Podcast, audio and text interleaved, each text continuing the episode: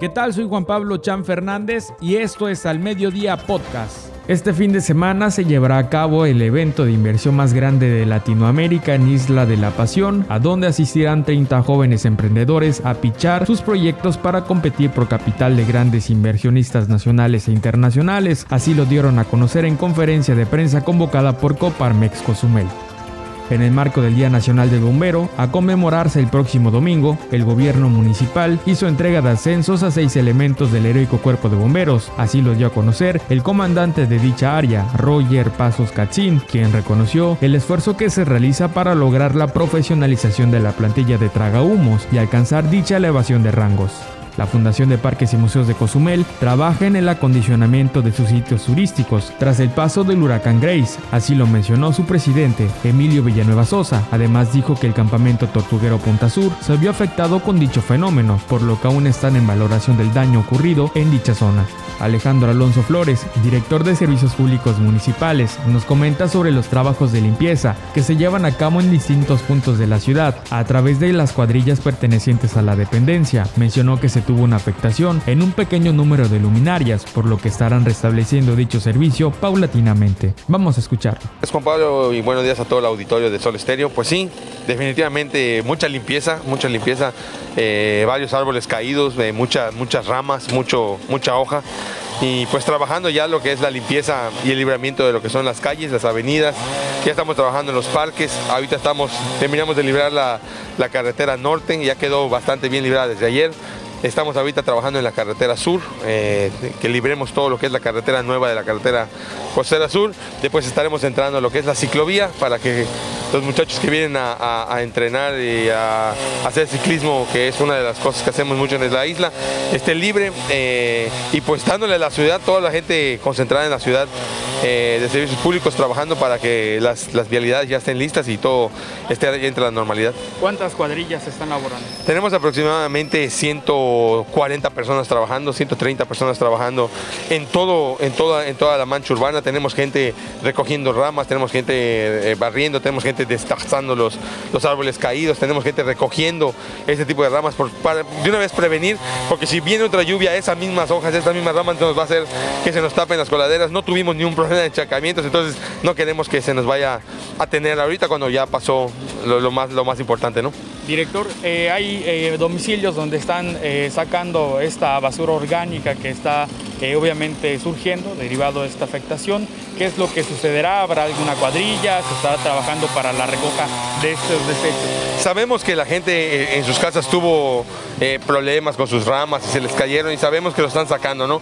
No podemos decirle a la gente que no lo saque, ¿no? Ya la gente ya lo está sacando, entonces lo único que tenemos que hacer nosotros y, o, lo que Servicios Públicos está tratando de hacer, primero es recoger lo nuestro y después estaremos entrando en lo que son las, lo que son las, colonias y las calles para ir sacando lo que son de, las personas. ¿no? Nosotros tenemos una tarea muy grande ahorita de recoger lo que, lo que estamos nosotros haciendo y después estaremos con todo gusto eh, recogiendo lo que son las colonias sin ningún problema. En el caso de luminarias, afectaciones, tuvimos varias afectaciones en los circuitos eléctricos, las luminarias, gracias a Dios, no sé si viste, también acaban de entrar otra vez.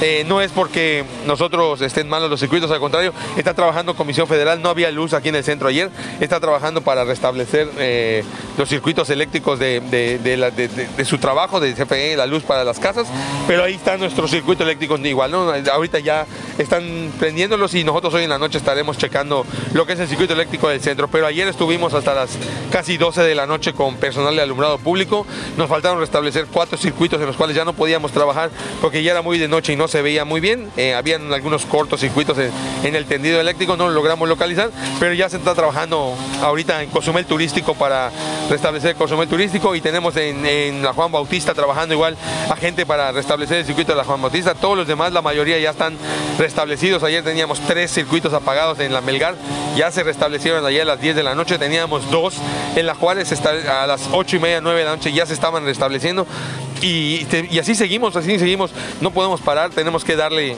eh, velocidad a esto. Nosotros lo que nos interesa es que todo vuelva a la normalidad lo más rápido posible. Y pues la gente de alumbrado y la gente de áreas verdes, servicios generales, eh, los de bacheo, todos estamos trabajando para que esto sea de la manera más rápida y, vuelvan a consumir a ver cómo estaba de bonito antes. Ninguna luminaria se cayó. Se cayeron aproximadamente 16 luminarias, se salieron directamente del, del, brazo y del brazo cayeron como 7 luminarias. Aparte se nos cayeron aproximadamente cayeron de Comisión Federal, cayeron como cinco postes, cuatro o cinco postes, se cayeron junto con esas, junto con esos postes las luminarias. Entonces estamos haciendo todavía el recuento de los daños, todavía seguimos eh, recuperando todo. No hemos podido darle eh, la vuelta a toda la, a toda la mancha urbana, pero bueno, como vamos viendo, vamos recuperando. Teníamos ayer tres, tres luminarias en la 11 Avenida, acá y por la UCLO, se nos había caído una directamente del brazo y el problema fue que nosotros lo, lo, ¿cómo se llama? Pues no la estábamos buscando porque no la encontramos y vimos una persona que se la estaba llevando y pues con todo, con todo el respeto fuimos y dijimos, disculpe señor, esta es. Sí, lo que pasa es que la vi caída. Entonces la, la recuperaron los muchachos de áreas verdes, nos las trajeron y nos dijeron que era era una luminaria de nosotros. Sí, pues ahí está, ya la tenemos, gracias a Dios, y vamos a tratar de ponerla lo más rápido posible.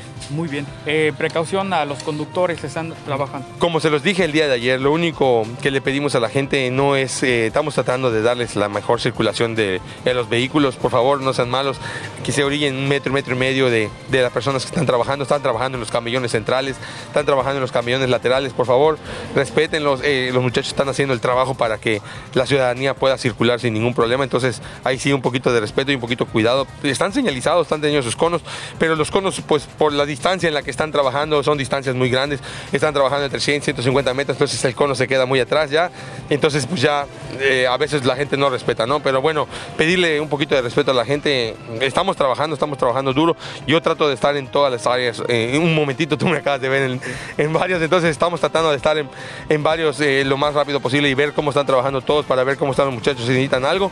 Y pues bueno, ahí, estamos dándole un poquito de respeto a la gente y, por favor, si llega a caer alguna lluvia, pedirle a la ciudadanía, pues que si tienen cerca una rejilla, por favor, si ven hojas, que la retiren para que se vaya lo más rápido posible el agua. No tuvimos casi ninguna afectación de inundaciones, la verdad, las rejillas y los registros trabajaron muy bien, entonces creo que el trabajo que se hizo tres meses, cuatro meses atrás de esa limpieza de los registros nos dio frutos, entonces pues bueno, vamos a seguirlo cuidando así. Muy bien. Antes de finalizar, director, ¿algo más que desees comentarnos? No, como siempre, eh, darle las gracias a, ustedes, a Sol Estéreo, a la ciudadanía, al presidente ha estado muy pendiente de nosotros, de todas las necesidades que hemos, que hemos necesitado, de que hemos necesitado de... Eh, en esta, esta contingencia. Nos preguntó si teníamos herramientas. Gracias a Dios, desde la vez pasada nos, nos surgieron buenas herramientas. Tenemos herramientas, tenemos motosierras.